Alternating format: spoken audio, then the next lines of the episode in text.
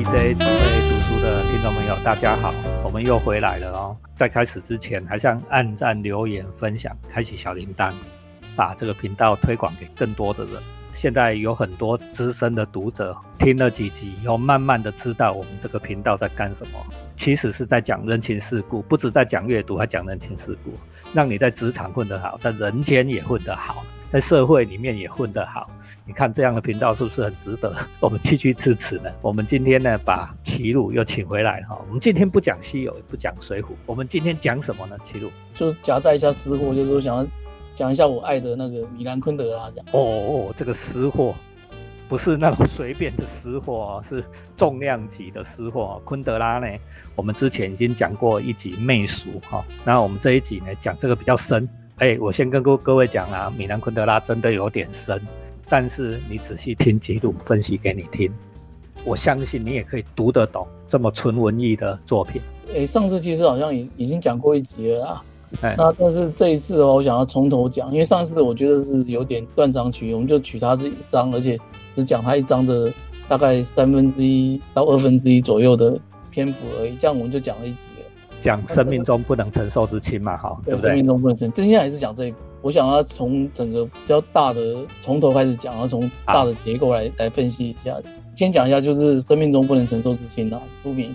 那这本书呢有四个主角，全书有分七个章节。第一章叫轻与重，第二章叫灵与肉，就是灵魂跟肉体的那个灵跟肉。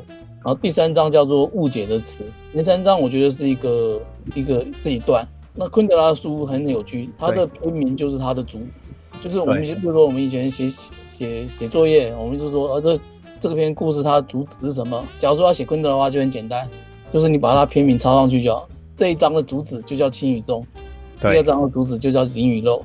第三章就是误解，要先有一个概念了哈。昆德拉的这些人物呢，他有四个，虽然有时候四个主角，可是昆德拉在里面直接跟你讲，他说我的角色并不是真的人，并不是追逐那个写实主义的。举个例，就是最有名就是福楼拜嘛，他有个名言就是说包法利夫人就是我，他有一部写实主义的名著叫做包法利夫人。包法利夫人，如果你去读的话，你会发现细节铺陈的有够多。我年轻的时候完全不读不下去，他是对每一个器物、每一个动作的细节描述的有够繁复。但是后来才觉得，哎，写实主义能够写实到像福楼拜这个程度，哦，也算是奇葩了。那我们反过来讲，齐鲁刚才跟各位说的，我们一部作品，哈，一部作品最重要就是三个元素：主题，也就是刚才七叔讲的概念啊，概念。角色、情节啊，三元素构成了一部作品。昆德拉就是以概念先行，这个这个做法叫概念先行，或者叫主题先行哈。以概念来形成这整部书的中心哈，来分类。第一步讲轻与重怪，灵与重怪是误解的词。那我们今天讲哪一个部分？我们就讲轻与重啊。轻与重的主角叫做托马斯，这一章主要就是以这个人的故事为主，每个章节会有。不同的主角这样，就第一章的主角是托马斯，一个男生。对。然后第二章灵与肉的话，主要的就是第一女主角叫特丽莎。然后就讲到第三章的话，就是就是塞宾娜跟弗兰斯这样，就是女儿。那他的书很有趣，我稍微多讲一下，就是第四章又轮回来哦，他轮回来叫青羽》，中，又是轮回跟第一章一模一样的名字。嗯。而主角又是托马斯。嗯。第五章又是灵与肉，然后第六章就是。名字换了，叫做伟大进军。伟大进军其实我们上次讲过媚俗的时候讲，就是讲这章的内容。你可以想说，一二三是一个章节，一个段落，然后四五六第二次轮回哈，第二次轮回，然后它结构是一模一样的对照这样。你知道为什么为什么又要这样子？因为他们讲的层次不同。一二三的话，就是我个人认为就是他在讲，好像都在讲爱情啊，对啊。可是四五六的时候，他就爱情为主线之外，他就提升到了。对于一些政治啊方面的这些的一些概念的说法，这样。两个虽然写感觉写了两轮，但是两轮又又是不一样的层次，一个是很小、非常细微的爱情的上面的一个一个东西，第二次轮的时候又又就是从爱情又连接到很巨大的政治啊，把视野放大，对的，视野放大，所以这是它书的结构是这样子，很有趣。那第七章就是总结局啊，卡列宁微微笑这样，我们就把这个大概念结构先跟大家交代一下。我们今天主要是讲第一章的内容。稍微可以知道说昆德拉他到底在想讲什么，之后，是不是有点兴趣，大家能够更容易进入他？所以，我们今天是扮演桥梁的角色，为大家稍微介绍一下它的概念，你在读的时候会容易一点。从第一章我们就细细的一段一段的讲啊。第一章的第一节一开始就讲了一个理论，叫做永劫回归。永劫回归是一个哲学的名词。尼采提的啦啊，尼采的永永劫回归。那昆德拉其实自己在书里面就解释了一大段了，但是我简单用我的话来跟大家讲的话，就是说，他就告诉我们说，历史其实不会重复。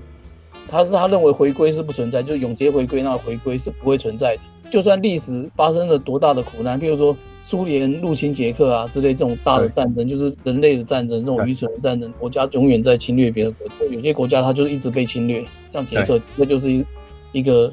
一直被侵略的国家，对，所以他就觉得说是永劫回归啊，就不断的重复啊。可是为什么事情不断的被重复呢？历史不断的重复呢？啊，这很简单啊，这个不就是人家讲的说，人类从历史学到的唯一的教训就是永远学不到教训。其实昆德拉讲的就是这个意思。可是昆德拉用他的说法很很妙，哎，我念一下他的原文。因为在这个世界里面，一切都被预先的原谅，被原谅，一切都被可笑的允许了，就是所有的历史的苦难。是历史的罪恶，这些错误都被预先的被原谅了，对，然后都被可笑的允许了。因为你将要做什么，都已经预先已经被原谅过。以前有人做错，但是后来被原谅了，对不对？所以已经预设了这个历史，已经预设了这样的行为是可以原谅，所以人类就不断的在犯一样的错误。那可是这个写法，就是我当初看的时候就很怪，就是他写这个这句话很炫啦，可是上下连在一起，有时候很难想，你很难很直观的。可是我就告诉你，其实它直观的意义就是人类没办法学会，可是他的又写法很妙，就是这样写，他不写说人类学不会历史，这样是这样讲，我们这样讲是不是很直接，比较很好懂？可是他用一个很难懂的话来讲，讲给我们听。那时候看这个书就很痛苦，就是就是你不知道他讲什么。他讲一切都可笑的被允许了哦，对，这个其实意义不一样哦。他为什么要这样讲？我后来看了很久，最近重新看的时候，我突然才比较懂。有些人说，就是这就是所谓的诗诗意啊，就是语不惊人死不休嘛。不是以前人家说写诗就是要语不惊人死不休，讲说诗意这种说法的话，是我是听国内的一个大的书评家叫。唐诺讲的啦，他就说，其实他就批评说，现在小说很多人写的，呃，这样讲会骂到诗人啊。我诗人朋友，大家原谅我一下，就是很多诗没有诗意啊。可是反而说，在小说里面，很多小说写出诗意来。那我认为说，至少在这个语不惊人死不休的这个层面上，我觉得昆德拉的小说就是，好像就是有某种诗意啊。对，但是又很难讲，对不对？对对，很难讲，因为我也不懂诗，我也不敢讲。我是就是隐约这样觉得啊。哎，这个感觉我每年都有，因为。时不时就要被人家邀请去审文学奖啊，但是文学奖有时候那个文类没有分开审，小说我还可以搞定，呃每次叫我审诗，就是感觉就是说这这首诗根本就跟我做的塔油诗一样。可是你会分吗？尤其是新诗的，又没有固定的体律。对，我不知道。体律可能就是把句子断开来就像诗啊。对啊，把把一篇句子断开来就叫诗吗？是这样吗？逗号句要这样子叫诗。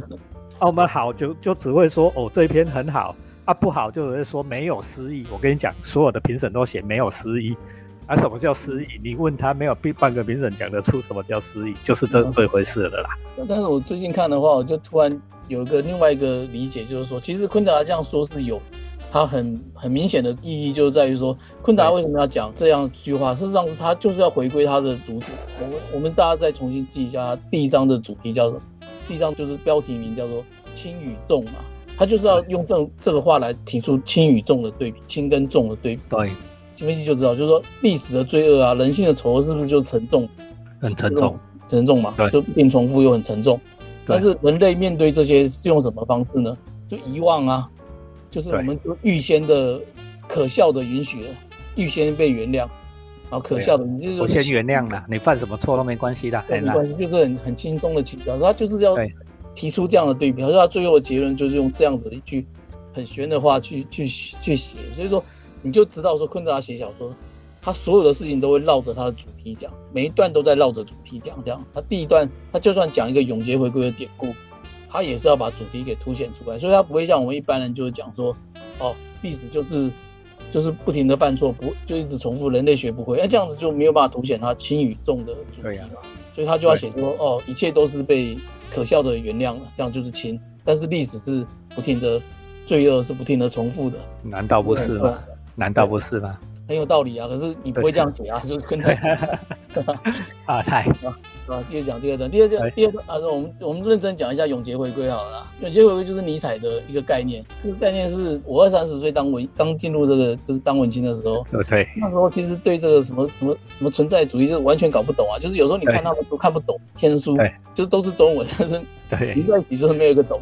呃，听说跟翻译有关啦，呃，但是这几年就是比较多一些哲学哲学家或哲学的学生出来开始跟教大家说各种哲学概念，呃，哲普啊。齐鲁是讲说很像那个我们第五一前面讲过的九九九九的奇妙冒险，九九冒险野狼哦，讲过九九九九就是这样的概念，他每一代的主角都叫九九，他就是在一直在永劫回归，尤其是最后的那一部啊，第六部了，就最近听说年底会有第六部，他是他前面的。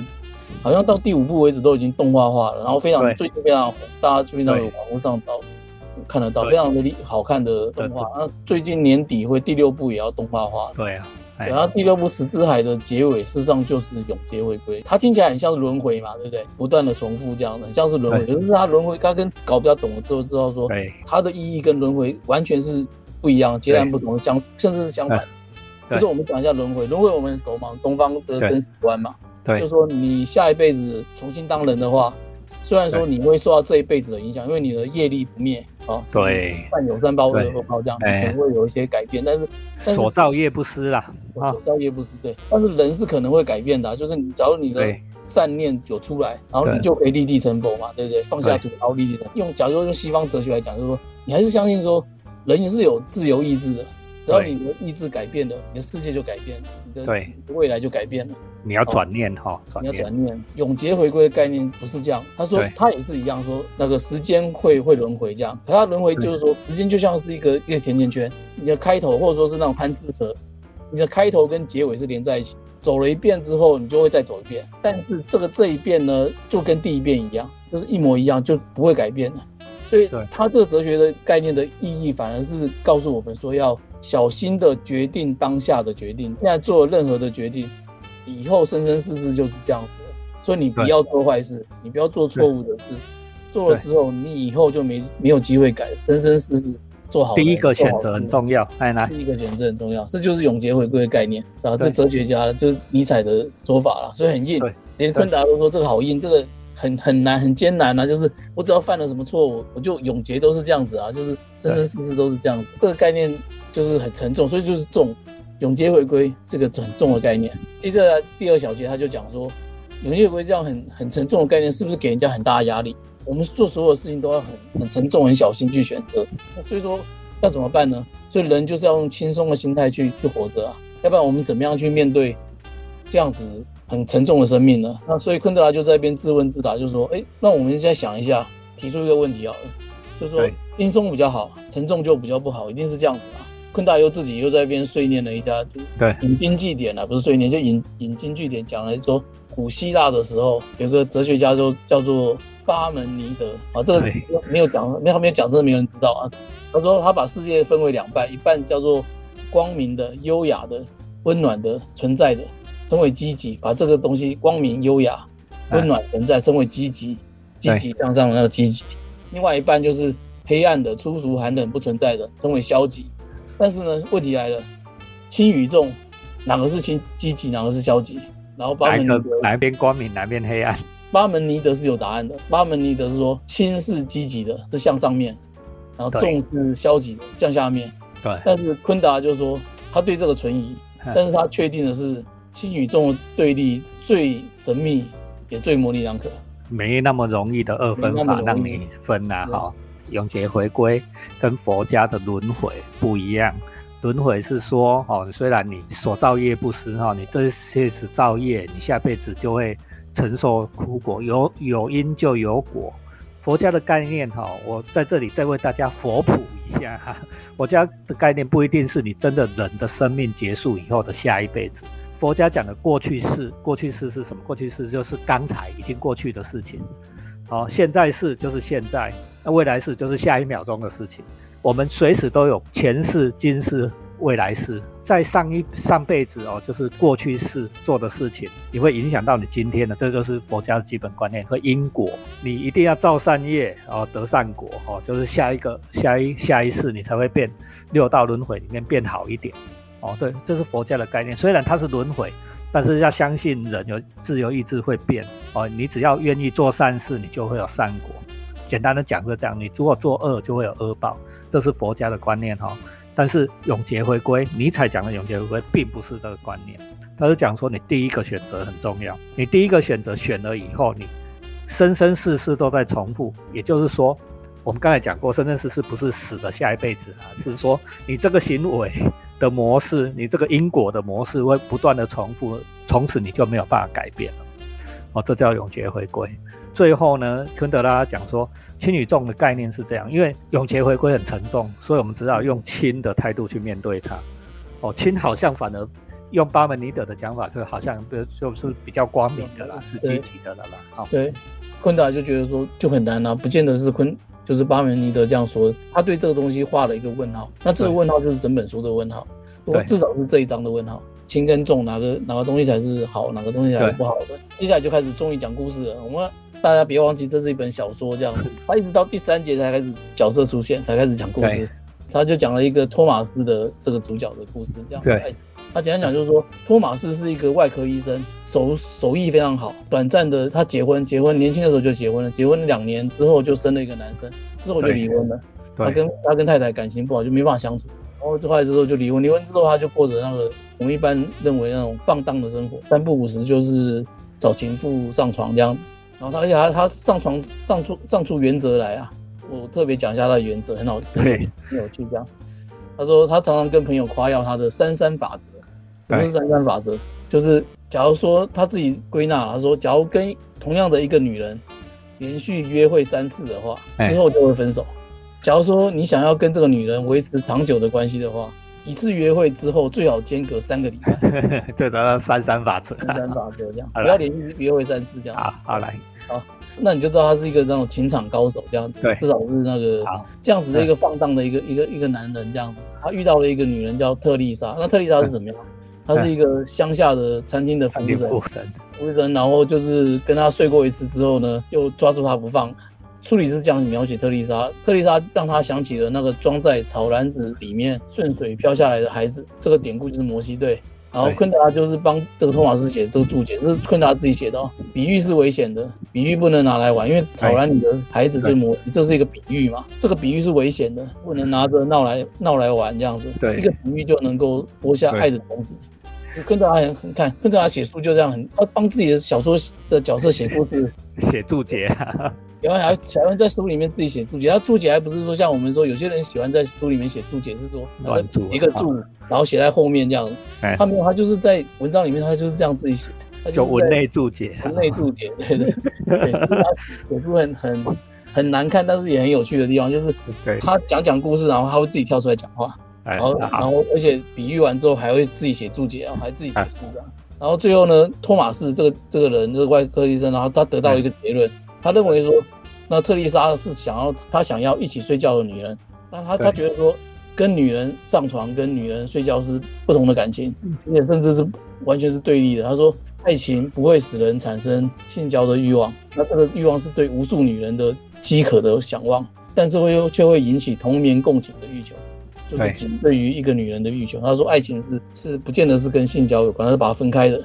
他会想要一起睡觉，有爱情的人只会对一个女人想要一起睡觉，这就是爱情啊。那定义这个有点难哈啊，大家多想想啊，你把这一段多听几次。我觉得昆德拉讲这爱情定义不见得是真的，但是很炫啊，大家可以听一听。就是不见得，不见得，我自己觉得不见得。但是这样故事继续讲，就是他跟特丽莎生活了两年之后呢，特丽莎是个比较单纯的女孩子啦。发现了说，托马斯除了他之外，到处都在外面拈花惹草啊。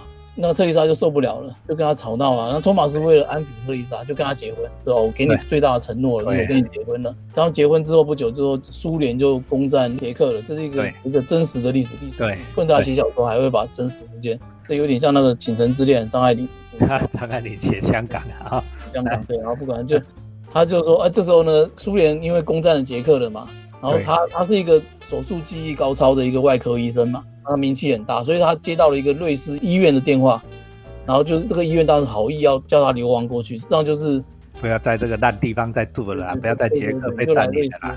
然后他本来说为了特丽莎想要留在捷克，因为特丽莎是土生土长的捷克的人嘛。那特丽莎反而不这么想，他觉得反正应该要去瑞士这样。他的想法是说可以让托马斯跟这些捷克当地的一大堆数不清的情妇断了关系，这样，对 不对？要不然一天到晚就是托马斯在外面乱。这怎么怎么能成功？结果他去捷克又遇到其他的人，啊，对了，到了瑞士又遇到其他的人。结果到瑞士之后，马上他就遇到他的情妇之一，叫塞宾娜。哎，塞宾娜就是。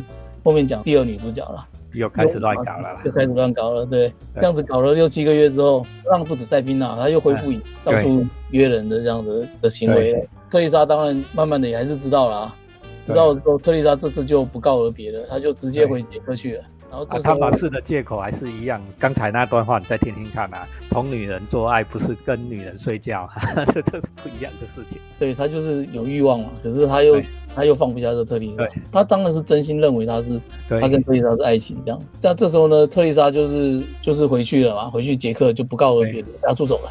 托马斯刚开始觉得很开心，他说没有特丽莎时时的监视他，他他觉得他生活轻松无比，因为想干嘛就干嘛，然后就没有老婆管了。可是他很快就受不了了，脑子里时常的想起特丽莎，然后他就觉得受不了，他就跟那个瑞士的医院的院长提出辞呈，对，说他也想要回去捷克找老婆了啦。但是瑞士医院的院长就很生气啊，他说我刚把你找来，我这么好意把你找来，你来这边好好做，结果没想到你来做了不到半年，就是为了老婆离家出走，就说要回捷克，这样是不是很很辜负我的好意嘛？那他所以他当然很生气啊，可是。这时候，托马斯就讲了一句贝多芬的四重奏的乐曲的第一章的主题。这一章的德语的，假如说用翻译的来讲的话，一般是翻译的说法叫做“南下的决心”呐，就是这张的主题叫“南下”，就是这个乐曲的主题叫做“南下的决心”，就是这个决心是很困难的。弦乐四重奏哈，十六号啊，弦乐四重奏 OP 一三五，那大家可以上 YouTube 上去找。就是乐长也是个乐迷啊，所以他马上就理解了。理解他的情境，这我自己是想到说，像那个张三丰当时在什么山壁上写书法，有没有？张翠山看了之后，看了书法之后，就理解了张三丰的情绪，就是有点这样的意思，就是透过这种艺术啊，其实有时候人人和人之间就不立文字，有时候反而更更容易理解。就是你懂音乐的人，只要讲一个东西，我就懂，懂了你的情绪，懂了你的困难，这样。我们两个都没有那么高，但是我们两个都相信有这么高的人，有这么高的东西，这样院长就原谅原谅他，就放他回去了啊。对，但是这时候就是我们就来想一下，他困难就这这时候又在提出他的比较了，就轻跟重的比较。前面讲过嘛，特丽莎的离去是轻松的，对不对？没有特丽莎管他轻松快乐啊。你要想，只要他要回到捷克的话，就有很多的困难。第一，要光是要回去回去苏联统治的捷克就很困难，因为他铁幕，他是从自由的世界回到铁幕是很困难的。你回去之后，你面对特丽莎，因为特丽莎知道你又乱又开始乱搞啊，那对，是不是一定又一定又大吵一架，又一定又没有办法面对他？对，你要重新要把那个接回来是很困难，要很困难的克服是就多重的困难，就回去也很困难，面对特丽莎很困难，这都是很沉重的事情。还是选择沉重。他选择沉重，对，为什么？为什么？这就是书名讲的，生命中不能承受之轻。特丽莎离去是轻，可是她不能承受，她宁愿选择重来承受，就是回去困难重重的杰克。轻啊，轻松哈，不是好事哈，轻松会让你崩溃掉，没有办法承受，轻比较难承受。他就是要用这样的一个爱情故事讲他这个书名啊。当然你看到后面，当然知道说他讲的不只是爱情。不管你是在爱情，或者是各种的政治啊，或者什么各种，老讲就是这个书，我看到现在我还是不太懂，我还是很难跟你简单讲说这本书到底他要跟你讲什么。对，所以我我我甚至只能用这样子第一章分析起来说，哦，原来第一章他是讲这个，让你知道说，哦，原来书名这种很玄的书名为什么侵犯而不能承受，而且告诉你一个故事啊，就是在爱情的的世界里面，那个特丽莎的离去，老婆离开，哎，让他轻松无比，哎，但他不能承受这样。像我这个现在也是啊，老板在很烦，我老婆在很烦，管你这个管你那个，然后觉得很不自由，有时候会跟他生气，这很沉重，对不对？但是如果他不在家几天，哎，我很自由，但是又觉得反正没有办法承受啊。这个有点像齐鲁现在讲的，这生命中不能承受之轻。你对你跟你的亲人也是一样，在的时候，你的爸爸妈妈在的时候，你觉得很烦，你讨厌他，很沉重的包袱，你要照顾他。等到他有一天真的走了，你你没有办法承受那种痛苦啊。对对，想到就那个，对，所以他就是讲说，人人世间的，尤其是这种人性里面的东西，就是轻跟重是最难的，就是不变得轻松的东西，你就能够承受。你你有时候你宁愿去承受沉重的的事情，这样子，他就是要。讲出这样人心里面的一个点，第一章我就解释到这边了。其实第一章大概就已经把他整本书的故事讲了一大半了。他后面只是不同的角度，然后不同的那个人物写一些其他事情，这样他就写了其他。然后他第一章其实就把故事差不多讲完了。类似的事情哈，就是说我们从刚才轻跟重是从个人生命的角度，从爱情的角度去分析，对不对？那相同的哈，我我想为大家多做一些比喻哈。虽然昆德拉讲说比喻是危险的，但是我们也只能用比喻的方式去理解超过我们理解能力以外的东西。有时候人一下子没有办法理解这种纯抽象的观念的时候，你还是得用比喻，逃不掉的。我常常在讲说，哎，比如说我们最近那个什么新冠肺炎，不是死了很多人，打疫苗，哎，其实很多人受苦受难，和有很多人走了没？那你如果说，叫说我们社会严肃面对，说打疫苗也会死人，啊，怎么样去死人？哎，这个问题多沉重！你单单想一想，哦，你就觉得说，哎，我们没有办法思考这件事呢，哦，因为现在非打疫苗不可，对不对？啊，然后要叫上面那些官员去面对这件事，去检讨这件事，他们也承受不起啊，因为可能在我们面前的是，哎，真的有这个科学事实说打疫苗会死人，没有办法。处理呀，像这种重的事情，真的没有办法处理。但是你如果轻松的说啊，这只是黑数啦，哈啊，这只是不能避免的意外，哪个地方不死人，用比较轻松的态度再这样带过，把它盖过去，哎，好像日子会比较好过。表面上看起来这这个比较轻松，容易过日子，那个比较沉重，不好过日子。但是你仔细再想，你再退远一步来讲，这一件所有的事情，等今年过了，明年过了，终有一天你要回来面对的时候。哪一种你不能承受？你如果真的严肃去面对，我们最起码有处理过，有从里面学到教训。但是你如果现在用这种轻松轻蔑的态度去处理的时候，回过头来想一想，我们当时怎么那么草菅人命？这种心理不能承受，这个生命中不能承受之轻。我还是讲一下，就是故事讲完了，就是我跟大家对我的影响了。他对我最大的影响，事实上就是。他用了一一种很像悖论的这种东西来写小说，那这种悖论的行文方式，事实上是不断的刺激你的思考，这样对对，因为他讲的东西很多都是很矛盾，然后很需要转一下，转的真是转很多，在在那边转来转去的想的，那这个东西就是得一直看这样子，那而且会会说会造成你的。就是得硬看呐，就是得你要进入他的那个思维里面，但是也没有这么难。看这种书都是有很多层次的嘛，像我我我其实也是看了很多年，我最近才比较有一点点体会，说哦，原来他他可能根本就要讲这些，但是我最初看的时候也看不懂啊，看不懂怎么办？我还是在里面找到一些哎趣味的东西啊，就是最早看我就是断章取义啊，那我就觉得说它里面根本很多名言警句啊，就可以拿来抄来用啊，故意念的就是比喻是危险的，危险。对。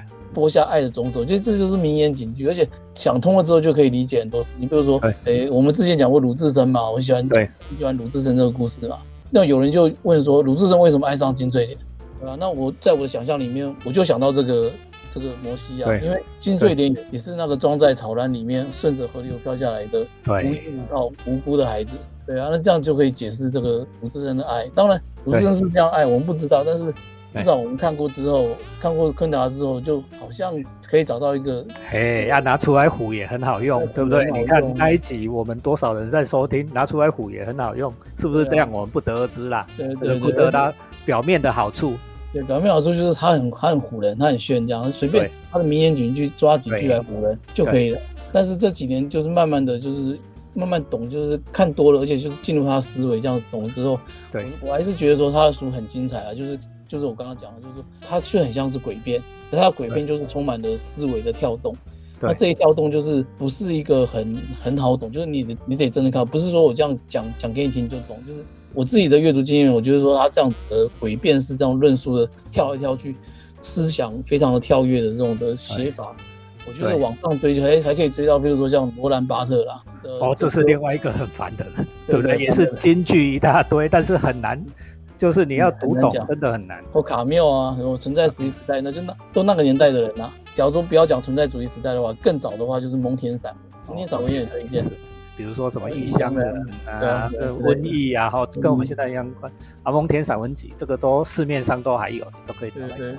对你去看一下就知道，这这欧陆的这些这些作家的思维是很很神奇的。假如说我们就再用个比喻啦，事实上提出这个比喻的是卡尔维诺，就是我们曾经讲过的卡尔维诺。卡尔维诺在他的《给下一轮太平盛世的备忘录》这本书里面，这是他的一个论文集，里面也提出一个比喻，我觉得很美啊。他说作家的思维有两种啊，就是一种像是火焰，一种像是水晶这样子。火焰就你就想像火焰这样，就是你它没有固定的形状，是不断的飘散的。对，另外一种是水晶，像水晶一样，非常结构非常的清楚，就是晶透这样透镜这样。假如说用这样子的方式来形容昆德拉小说的话，我觉得就是昆德拉第一次看的时候，他外只看他外在的话，你会觉得他他像是燃烧着的火焰。可是你看到他的核心的话，你就觉得他其实是非常干净的水晶，这样，它就是一团燃烧的火焰包围的的一颗水晶这样。我自己是这样子看他，我觉得他小说是这样子啊，所以是很好看的小说，可是很不容易看。很容易就是刚看就被劝退这样。那卡尔维诺的这个给下一轮太平盛世的备忘录哈，我们在好几期里面都有谈过，但是一直还没有机会谈卡尔维诺。轮到卡尔维诺的时候，哎，搞不好也不是这一本先啊。为什么私心就是想要推根德啊？因为我觉得说，第一他影响我很大了，我很想讲。第二当然就是说，我觉得他对我影响的意义很大，那我也很想把这个分享给大家。就是我觉得说。你看过昆德拉之后，你对这个世界的很多看法会复杂很多，不是这么单纯的，因为他就是用一个很像吊诡的诡辩的东西在训练你的思维。那他讲的东西绕来绕去，然后你你看完之后，你可能一开始你可能只是说断章取义抓他的一些教条来理解这样，可就算是即使是这样子的话，你慢慢看慢慢看，很多事情它就算是单纯的一个教条，它也发散出去的思维也是很复杂的。就是比如说像前面讲。光一个永劫回归，我就搞了一二十年，我才最近才看的比较多哲普，我才比较搞懂。对啊，或者说它里面讲的各种的格言啊什么的，对，什么爱对于爱情是到底是怎么样？对，也也不知道啊，就是你得你得去谈过爱情，你才会自己有体验嘛，对不对？你才会有办法说说跟他讲对不对嘛？或者说他讲的或许跟你的你的爱情也不一样啊，都是要很多东西去去印证，去去去想去印证。那这个东西。我觉得就是你看过昆德拉跟没看过，看昆德拉还是很很精彩的一件事情，然后提早让你就是见到另外一个，就就知道说这世界比你想象中的对对，这件这件事情很重要。很多人一辈子他就只活在自己的自认为是的世界里面，但是我觉得看小说最重要的，我昆德拉教我教我最重要的事情就是事情比你想的难很多，然后你要去去理解说人世间。各种事情，爱情啊、政治啊、社会啊，各种事情都充满了各种复杂的事情，然后难以理互相理解，事情人这是充满了误解，误解，这充满了误解，充满了误解，人太复杂了。哦，即使一个人都会误解你自己哦，这不就是生命中不能承受之轻吗？对，我们今天谢谢齐鲁为我们带来今天昆德拉大师的作品这一集，我相信有点难，但是大家真的花一点时间。把书找出来，然后再把这一集多听几次，我相信你一定也会学到东西。我们谢谢齐鲁，齐鲁跟大家拜拜吧。各位听众，拜拜。